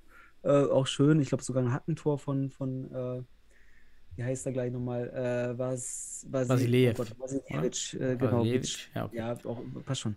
War schön, wollte ich nur kurz erwähnen. Mhm. Kann man ihn halt jetzt mal anschauen. Wirkte cool. Aber ich habe ja. dann auch nicht mehr aufgeschrieben, denn es war am Ende, wenn man die Szenen durchgeht, äh, war, war, es immer das gleiche Muster. Beach keine Graf, Beach keine Auswechsler, Beach keine Defensivordnung. Also es war bei jedem Tor ja. der Kölner ersichtlich. Also hier hat das technische Know-how, das taktische Know-how der Kölner gewonnen, plus ja. die Kraft, die dann eben doch schwindet mit Auswärtsspielen nur zwei Auswechslern. Mhm. Ja, von daher geht das alles so in Ordnung und ja. da warten wir jetzt erstmal auf das Spiel der Spiele Jan Regensburg gegen Kölner Panthers. Das ist ja so ein bisschen der Spiel, das Spiel der der beleidigten Leberwürste aus dem letzten Jahr mhm. oder aber auch die ähm, gerade die Clubs, denen, äh, die halt sehr viel Pech hatten, aufgrund dieser doch sehr umstrittenen Regelung der, der, der Bewertung der letzten Saison unter Corona-Bedingungen, die eben nicht in die Bundesliga gekommen sind. Damals nochmal vielleicht alle Zuhörer, die, nicht das mit, die es nicht mitbekommen haben. Ähm, Jan Regensburg hatte damals ein Spiel gegen Penzberg verloren. Dann wurde die Liga abgebrochen, also noch andere Spiele, aber das war halt das Entscheidende, weil dadurch kam Penzberg in die Liga Und ähm, das Mhm. äh, war also das Spiel, da kommt das Spiel der Gebrandmarkten. Und Ja, aber krass, jetzt siehst du mal, ähm, diese Saison sprechen wir davon, wird Penzberg überleben? Also werden sie zur nächsten Saison da sein? Vielleicht kommt Regensburg für Penzberg. Ja, weiß. da, genau, so Schicksal. dreht sich das Futsalrad. Aber äh, ein, ein, ein, ein, ein Wort noch äh, für Beach United oder Atletico Berlin. Äh, Stimmt. Auch im Anzug überall Atletico Berlin, ne? Ja. das ist der Basisverein, oder? Ja, ja, Beach United ist ja da dann irgendwie auch der Mhm. Fußball.de-Name noch. Ähm, ich fand wie, ich fand es ganz gut, was äh, René Cobien äh, nach dem Spiel erzählte und ich, ich glaube, das lässt sich auch so unterschreiben und unterstreichen nochmal. Beach United hat in den Spielen, sei es gegen, gegen, gegen äh, Regensburg oder auch die zwei Spiele gegen Köln, in der ersten Halbzeit super gut mitgehalten und gespielt, war teilweise überlegen, hatte mehr Torchancen und umso mehr kann also die Berliner Truppe auf diese ersten Halbzeiten in der Relegation sehr stolz sein. Und dann sind natürlich die Dinge wie Kraft und so weiter, ne, oder auch taktisch dann nochmal sich, sich auch das, da wach zu bleiben. Ähm, sicherlich in der zweiten Halbzeit mitentscheidend. Wir haben da ja schon in, in den letzten Wochen drüber gesprochen. Ja, wie verteidigt man Flying oder sowas, ne? Und sowas in der Art. Ähm, aber Beach United in den ersten Halbzeiten ebenbürtig. Und deswegen auch können die Jungs da ganz stolz sein auf, auf, auf diese bisherige Relegation. Und Daniel, bevor es zu diesem Showdown kommt zwischen Köln und Regensburg, gibt es ja noch das Spiel Beach United gegen Regensburg. Ne? Mhm. Das heißt, wir haben noch ein paar Wochen und ähm, ich würde mich echt freuen, weil am 21.05. ist halt dieses Spiel Futsal Panthers Köln gegen Regensburg. Unabhängig davon, was bei Beach United und Regensburg passiert, wobei, wenn Regensburg da hoch gewinnt, gehe ich davon aus, dass Köln keine Chance mehr hat. Aber wenn es da wirklich nur eine Chance gäbe für Köln und sei es, man muss 4-0 gewinnen oder sowas, dann wäre das doch geil, das Spiel mal zu übertragen. Also unabhängig davon, äh, was, was, was man da jetzt von halten mag, aber Panthers Köln gegen Regensburg mit zwei Wochen Vorlauf wäre doch schon mal nice, vielleicht noch eine Übertragung zu machen für diese beiden Mannschaften. Gut, werden sehen. Ich glaube nicht dran.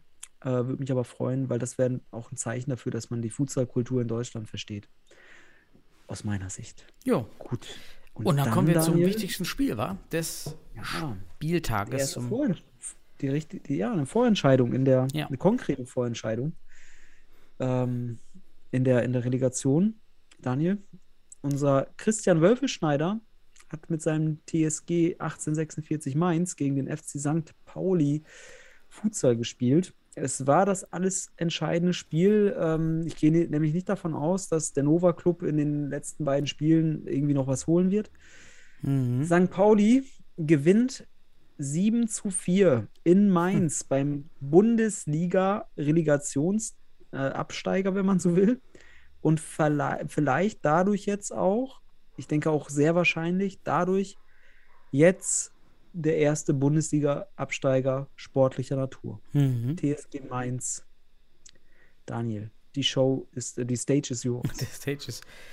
Ja, wir müssen erst mal sagen, in Mainz hat wieder abgeliefert in der Orga. 200 Zuschauer war wohl ein super Event für alle Anwesenden in der Halle auch.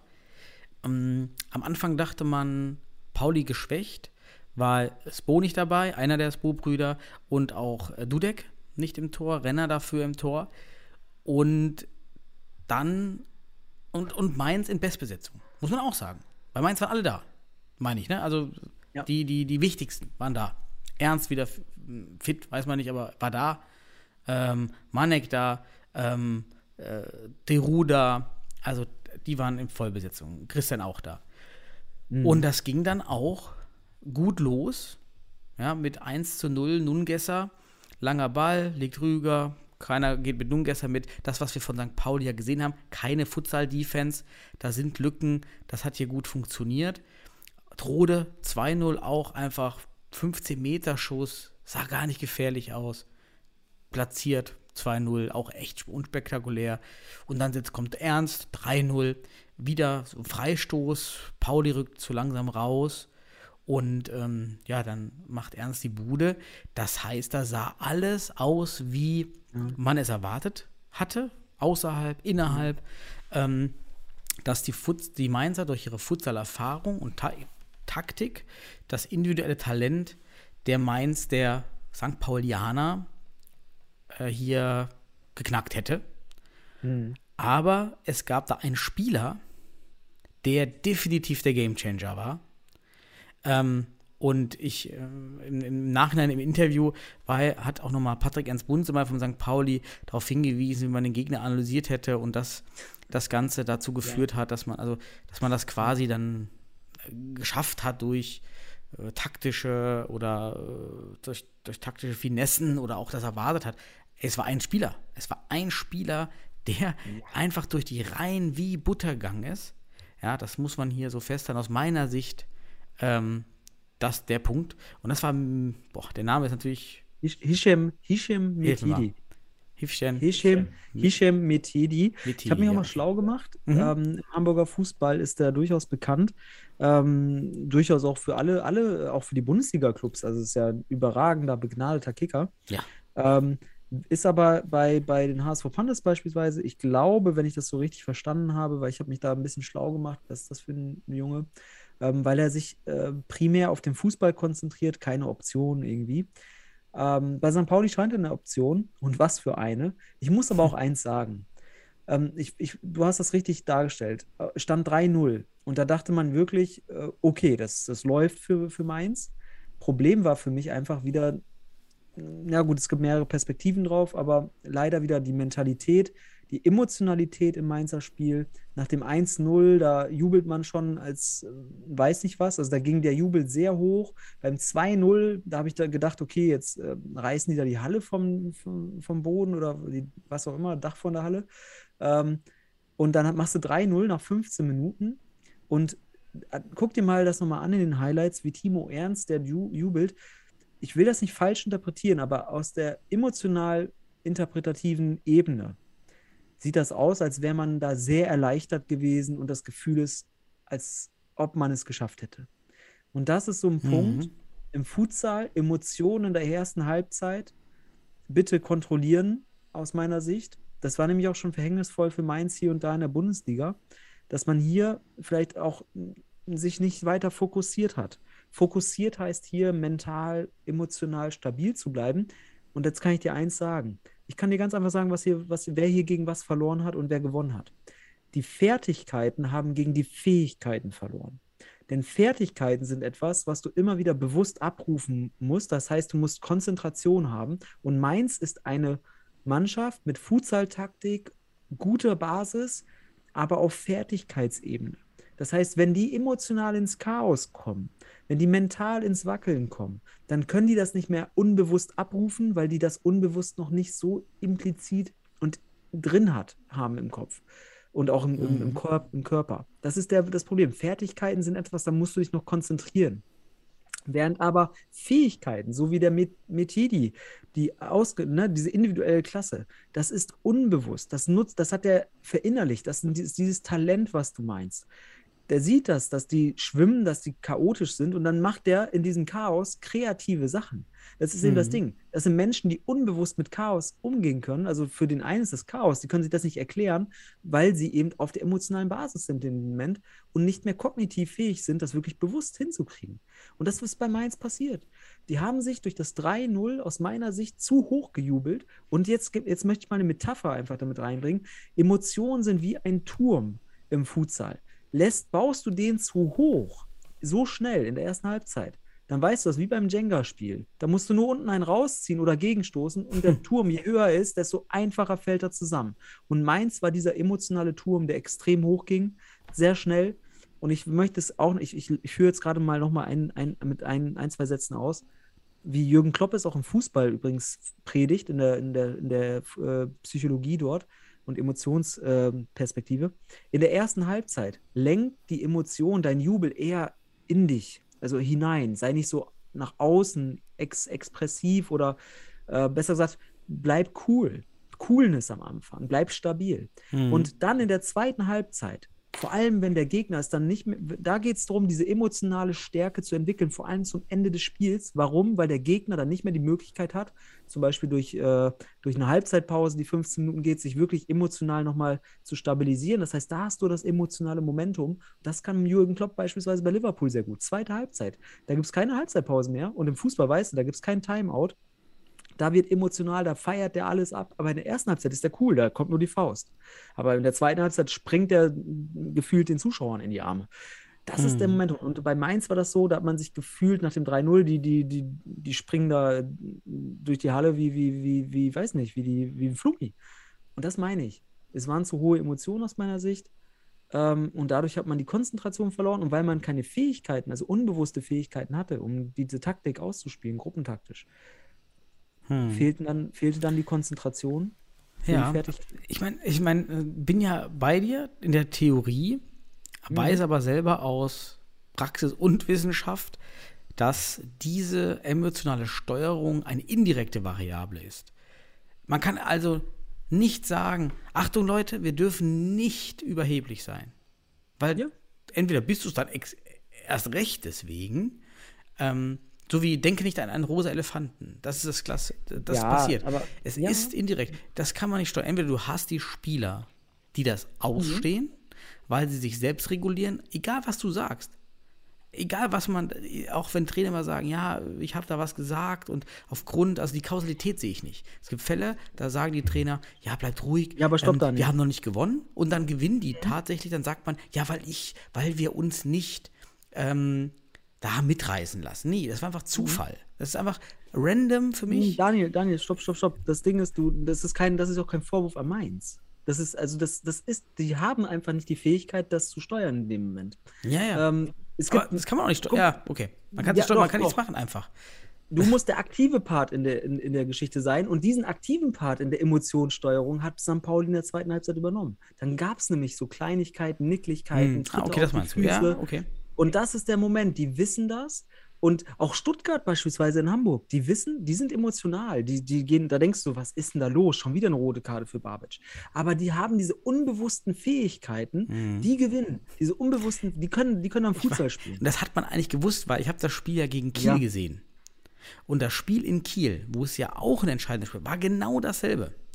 Kiel hat sich in diese Konflikte reinziehen lassen, hat damit die emotionale Steuerung, wie du sie nennst, aus der Hand in die St. Pauli-Hände gegeben, aufgrund der Art, dann so einen Kampf zu führen, der, die man führen kann, durchaus so in den Regeln. Ähm, und dadurch wird emotionalisiert und dann lässt man sich da ablenken. Und das hat bei Kiel geklappt, das hat jetzt hier geklappt. Und jetzt sind wir bei dem Punkt, Mainz wahrscheinlich raus, St. Pauli drin. Was erwarten wir davon? Das ist zwar schön, dass man mit diesen Mitteln solche entscheidenden Spiele gewinnt. Aber wie siehst du denn das für eine ganze Saison? Und auch schön, dass der Medi- Medici hier diese ganzen Tore gemacht hat. Die super mit Fintas und all, mega.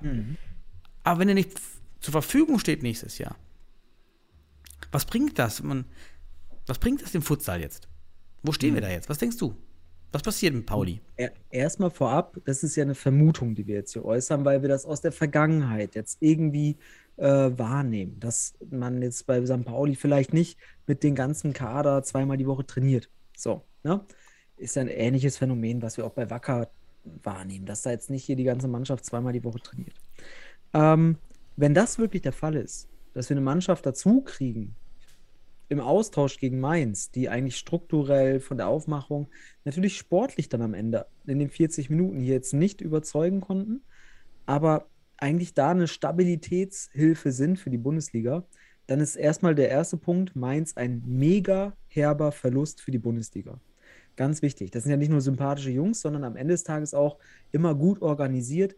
Ein Teil, wirklich ein wichtiges, ein wichtiges Teil des Gerüstes Bundesliga gewesen. So. Ähm, an, ich möchte diese Perspektive als erstes aufmachen, bevor ich auf St. Pauli eingehe. Denn ein wichtiger Faktor für die Futsal-Landkarte in Deutschland ist auch noch, dass wir jetzt dann ein Loch haben in der, im Zentrum Deutschlands, in der Mitte Deutschlands. Ein Rhein-Main-Gebiet. Wenn die weg sind, hast du da auf einmal keinen Vertreter für die Bundesliga. Und jetzt hast du aber drei Hamburger Vertreter. Das, wir sind also in, zum Drittel in der Bundesliga eine Hamburger Stadtmeisterschaft. So, und ähm, jetzt kommen wir nämlich dazu. Jetzt hast du in Hamburg aber schon die Erfahrung gemacht, ja, die HSV Panthers, die versuchen das immer mehr nach vorne zu treiben, auch Futsal, trainieren gemeinsam. So entscheidet man sich auch für Spieler. Entweder der, der geht 100% Futsal oder, oder, oder überwiegend Futsal und entscheidet sich für den Futsal auch größtenteils oder äh, es gibt kein Zusammenkommen. Ich weiß nicht, ob wir das bei St. Pauli so sehen werden. Ob, ob wir da wirklich auch dann die Futsaler sehen oder halt die besseren Fußballer, die dann halt am Ende des Tages von Samstag zu Samstag zusammenkommen. Das wäre nämlich die These, die wir jetzt ableiten können. Allerdings, und deswegen, da würde ich nichts vorwegnehmen, weil Patrick Ernst Bunsemeyer ähm, ist ja auch ein En- Enfant terrible, ne? man mag ihn mögen oder nicht. Das wird sich auch alles erst beweisen in der Bundesliga, ähm, wenn Pauli sich jetzt sportlich qualifiziert hat und damit verbunden also hoffentlich auch strukturell die Voraussetzungen schafft. Und da wissen wir auch, die, die Hürden sind nicht hoch. Also von daher, das sollten sie auch schaffen als Hamburger Club. Dann sollen sie sich beweisen. Sollte es aber dazu kommen, dass wir da ähnliche Szenarien wie bei Wacker haben und dann sehen wir mal den Spieler, mal den, dann darf der nicht spielen. Und du hast immer noch bei, bei, bei, bei Fußball.de immer noch keine Angabe zu Spielern Ja. zuhauf. Mhm.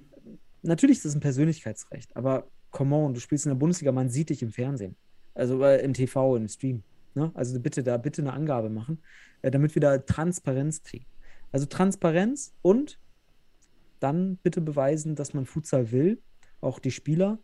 Und ähm, das wäre schön, denn das wäre wär die Bereicherung für die Bundesliga oder zumindest ein Ausgleich für den Verlust von Mainz. Ja, was sagst du denn dazu, Daniel? Ja, du, man, man muss es da für mich trennen. Einmal die, für das, was St. Pauli steht und auch für andere, die den Futsal nicht so verfolgen, damit verbinden. Das ist eben dieser Verein St. Pauli. Und gehen wir jetzt davon aus, dass Jan Regensburg noch in die Bundesliga kommt, dann haben wir 1894 verloren und Mainz, Mainz verloren. Zwei unbekannte Clubs und gewinnen zwei überregional bekannte Vereine für die Bundesliga. Für die Vermarktung und für die Wertigkeit der Bundesliga nach außen ist das ein Riesenzugewinn. Ja. Und äh, da würde es nur noch vielleicht Karlsruhe Jena fehlen, dass auch noch ein Ostverein dabei ist und noch ein Berliner Verein und dann ähm, wäre das, wäre das ganz stark. So, das ist die eine Perspektive. Und die andere ist, wo wollen wir mit Futsal hin? Äh, wie wollen wir uns entwickeln? Ist Entwicklungsmöglichkeiten. Wenn sie es nicht schaffen, ein besseres Team, ein nachhaltiges Team aufzustellen, ich glaube schon, dass sie es organisatorisch können. Patrick Ernst Bunsemer ist, ein, ist organisiert viel, kennt viele Leute. Das kann hier helfen, wird helfen, dass Pauli, denke ich mal, nicht ähm, so völlig abgeschlagen wird, so wie ähm, Wacker am Anfang, bevor die Berliner dazu gestoßen sind. Und dritte Perspektive, für den Hamburger Futsal ist das, glaube ich, nicht gut. Denn jetzt kannibalisieren sich drei Vereine in einem Wettbewerb. The War for Talent. Ja. Ja, also hier werden sich die Preise jetzt richtig ist das geknüppelt. Also hier wird keiner mehr kostenlos spielen. Genau. Und du, du, das ist der Punkt. Du hast jetzt hier drei Vereine und auch so ein Metiedi oder sonst was. Wenn der bei St. Pauli jetzt zum Beispiel sich für den Futsal entscheidet, werden auch die HSV Panthers Interesse an ihm hegen. Und dann wird man da auf einmal sich gegenseitig auch vielleicht auch ins Irrationale treiben in den, in den Angeboten oder wenn überhaupt das möglich ist. Das werden wir sehen. Ich finde jetzt auch einen Punkt wichtig. Du sagst, okay, St. Pauli ist ein großer Name. Das lasse ich völlig außen vor. Natürlich hat das einen Mehrwert, ne? weil wir auch Leute aus dem Fußball für den Futsal gewinnen wollen. Für mich ist das kein entscheidender Faktor. Ich habe da jetzt gerade echt nur für, das, für die Entwicklung auf sportlicher Basis das, ja, das, das, das Problem mit der Nachhaltigkeit vielleicht aufgezeigt. Ähm, ja, aber du hast recht, dieser War for Talents ist in, natürlich, du bist jetzt in auch einer Millionenstadt Hamburg, cool. Aber ja, wir sehen das ja auch in der Vergangenheit. Guck mal, Wackert beispielsweise kriegt kein ordentliches Team rein aus Hamburger Spielern hin, brauchen äh, Mhm. fünf, sechs Spieler oder gefühlt aus, aus Berlin, äh, um, um wettbewerbsfähig zu sein. Also man sieht schon, dass, ja, ich sag mal, dort äh, das, die, das Spielerkapital in Hamburg ähm, auf ja, kurzfristiger oder ja, auch kurzfristiger Sicht relativ Mhm. rar ist. Die HSV Panthers sorgen vor, haben sich verstärkt. Ähm, Was halt schön ja. wäre, wenn es St. Pauli schafft, Sponsoren irgendwie für das Futsal-Team zu gewinnen, dass man einen Meteji, einen die Spo-Brüder, Subasic für den Futsal bindet. Ja, dass sie wirklich rein Futsal spielen, sich dann auch taktisch entwickeln und das noch draufsetzen. Juri Jeremejew wird ja dann wieder fit sein, der auch das Futsal-Know-how mitbringt. Das wäre halt schön. Ne? Also das kann man, das kann hier auch bestehen und das kann auch entstehen, weil ich die Ressourcen hier besser finde. Einmal vom Verein, vom Verantwortlichen her, der hier leitet, sehe ich hier mehr Potenzial. Das könnte gut sein, wenn man es eben schafft, ähm, mehr die Kraft, die man hat, da auf die Platte zu bekommen, mit diesem, ja, mit diesem, wie, wie wir gesagt haben, mit diesem emotionalen Gewinn und ein bisschen nicklig sein und dann den Gegner verwirren. So, ja, damit kommst du da rein, aber du willst auch nicht mehr da oben raus. Und dann darauf hoffe ich, dass Pauli nicht raus will, sondern da mitspielen will. Und ähm, ich sehe Wacker jetzt mal ganz neutral aktuell der Leidtragende davon. Mhm. Gerade in, im Kampf um die Spieler aus Berlin. Ja, wobei mein, meine, meine neuesten Infos sind, dass die Spieler aus Berlin natürlich alle zugesagt haben, glaube ich, für Wacker. Also die werden nächste Saison mit demselben Kader spielen, nahezu ohne Joost, meines Wissens nach. Man weiß aber nicht, wie du Okay. schon sagst, vielleicht, vielleicht werden auch Spieler von Wacker jetzt abgeworben von Pauli, man weiß es nicht, ne? Ja, das wird jetzt Ähm, alles sich in den nächsten Wochen entscheiden, genau. weil jetzt kommt erst der Player auf den Markt. Mhm. Ähm, und dann geht's erst, dann geht eigentlich erst die, die Rochade los. Und die wird interessant sein in Hamburg. genau. Und da wird einiges ro äh, rochieren. Genau. Durch, durch, durch Paulis Aufstieg wird das jetzt sicherlich interessant. Aber wie gesagt, noch sind sie nicht in der Bundesliga. Müssen auch erstmal noch die Strukturen äh, nachweisen. Unabhängig davon gehen wir aber davon aus, dass es funktioniert. Mich freut das übrigens, um hier nochmal so eine letzten, letzten, letzte Perspektive einzubringen. Ähm, auch wenn er in diesem Spiel nicht gespielt hat, aber mich freut das tatsächlich für Sebastian äh, Dudek. Heißt er, glaube ich, ne? Dudek? Ja, Genau. Heißt er nicht auch Sebastian mit Vornamen? ja, Sebastian Dudek, ja.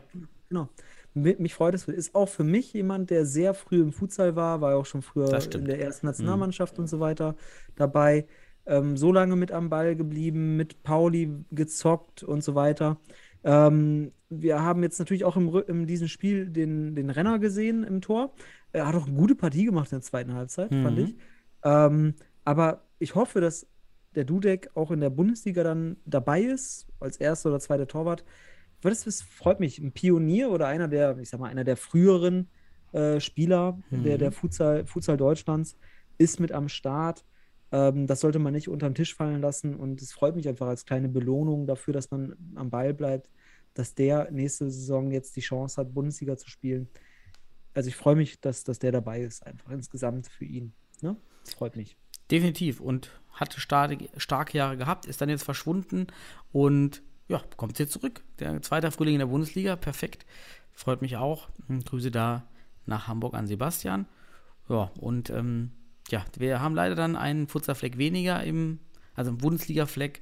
Und wir wissen, Futsal-Bundesliga ist Multiplikator oder kann ein Multiplikator sein. Die Dreierbündelung ist Ham in Hamburg ist für den Futsal auch in der Perspektive nicht optimal. Wir überlegen, diese drei Teams in Hamburg könnten sich aufteilen. Ein Team in Hamburg, eins in Jena zum Beispiel und eins nochmal im Südwesten. Ähm, dann, dann hätten wir eben die, diesen, diese Verteilung der Futsal-Zentren besser. Ist ja schon gut, dass jetzt Jahn da reinkommt in Bayern. Ähm, in, diesen, in, diesem Mittel, äh, in diesem Mittelteil. Penzberg war ja super weit im Süden. Und jetzt hat man nochmal so ein Team in der Mitte. Ja. Ja, ist halt schade. Aber Echt wird interessant. Schade für Mainz. Hoffentlich, ich kann, komm, lass uns die Jungs mal motivieren, macht weiter. Ja. Egal wie, geht, wenn es nicht funktioniert, weil alle jetzt natürlich dann auch andere ähm, Sachen des Familien so vorgeht, äh, dann macht eben Hobbyteam, aber bleibt im Futsal erhalten. Ja, Genau. viel, viel Knowledge da an, aufgebaut, viel Wissen, viel Leidenschaft, das müsst ihr weitergeben. Äh, bleibt der Multiplikator in der Region, denn ohne äh, das wird es ja noch, noch schwieriger im Südwesten. Genau. Ja. Ne? Da, da ist jetzt ein Loch gerissen dadurch und jetzt haben wir Rhein-Main-Gebiet, da fehlt was. Ähm, in Berlin haben wir auch keinen keinen Vertreter für der, in der Bundesliga, aber da gibt es genug Mannschaften. Ähm, das ist wirklich jetzt auch für die deutsche Futsallandkarte, wie ich schon am Anfang sagte, ähm, ein Punkt, der ganz wichtig ist zu betrachten, dass Mainz einfach da ein Vertreter, Multiplikator ist für diese Region. Und vielleicht verliert Pauli gegen Nova, denn Subasic ist gesperrt, Spo müsste auch noch gesperrt sein und Medigi ist vielleicht nicht dabei. Das kann also sein, denn es gilt für alle Zuhörer, es gilt nicht der direkte Vergleich, wie ich auch am Anfang dachte, Ja, sondern genau. tatsächlich das Torverhältnis. Und da Mainz durch das 10 zu 1 erstmal grundlegend ein besseres Torverhältnis hat, kann es also sein, bei einem Sieg von Mainz gegen, ähm, gegen Nova und gleichzeitige Niederlage von Pauli gegen Nova, ist dann doch Mainz dabei. Das dürfen wir trotzdem nicht vergessen, denn ähm, auch Nova kann sich vielleicht noch ein, zwei Spieler holen, kurzfristig. Und Pauli muss nicht in Bestbesetzung antreten gegen Nova. Also es ist da schon noch eine Chance da, dass es nicht so ausgeht. Aber wir haben jetzt da den, den Fall diskutiert, es geht so aus, weil der andere Fall ist ja einfach, es bleibt wie es ist und Mainz ist weiter dabei. Also Ja. Von daher Aber ist das der ich gebe- Fall der größeren Veränderung. Ja, aktuell aus sportlicher Sicht denke ich, dass auch Pauli das jetzt nicht anbrennen lassen will. Und sie können jetzt am Samstag in die Bundesliga sportlich aufsteigen mit einem Unentschieden gegen den Nova Club. Ne? Also, ach, warte mal, Unentschieden? Jetzt muss ich gerade mal Ja, rechnen. unentschieden Nicht, dass reicht. Ja. Unentschieden reicht tatsächlich, weil man da natürlich äh, vier Punkte Vorsprung hat. Genau, mit einem Unentschieden. Ich gehe davon aus, man wird das Spiel also sportlicher Natur gewinnen, denke ich. Alles andere wäre natürlich dann äh, ja ein, ein, ein, ein, ein Ist Wink das des in Hamburg Schicksals. oder in.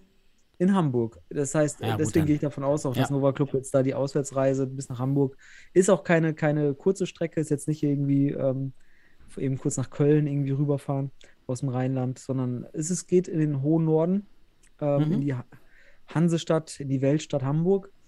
Und ja, vielleicht sehen wir am, am Samstag dann den ersten Bundesliga-Aufsteiger sportlicher Natur und zwar mit Sicherheit dann sportlich.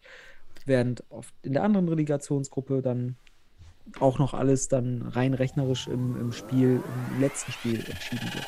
Jo, genau. Okay. Ja, dann sind wir durch, würde ich sagen. Sind wir durch, Daniel? Super.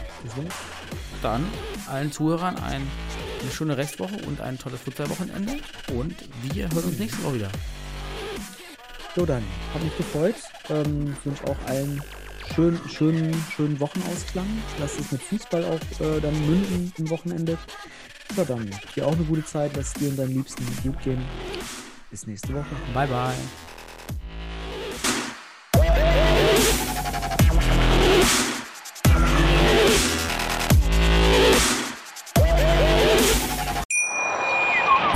Wie baut man eine harmonische Beziehung zu seinem Hund auf? Puh, gar nicht so leicht. Und deshalb frage ich nach, wie es anderen Hundeeltern gelingt, beziehungsweise wie die daran arbeiten.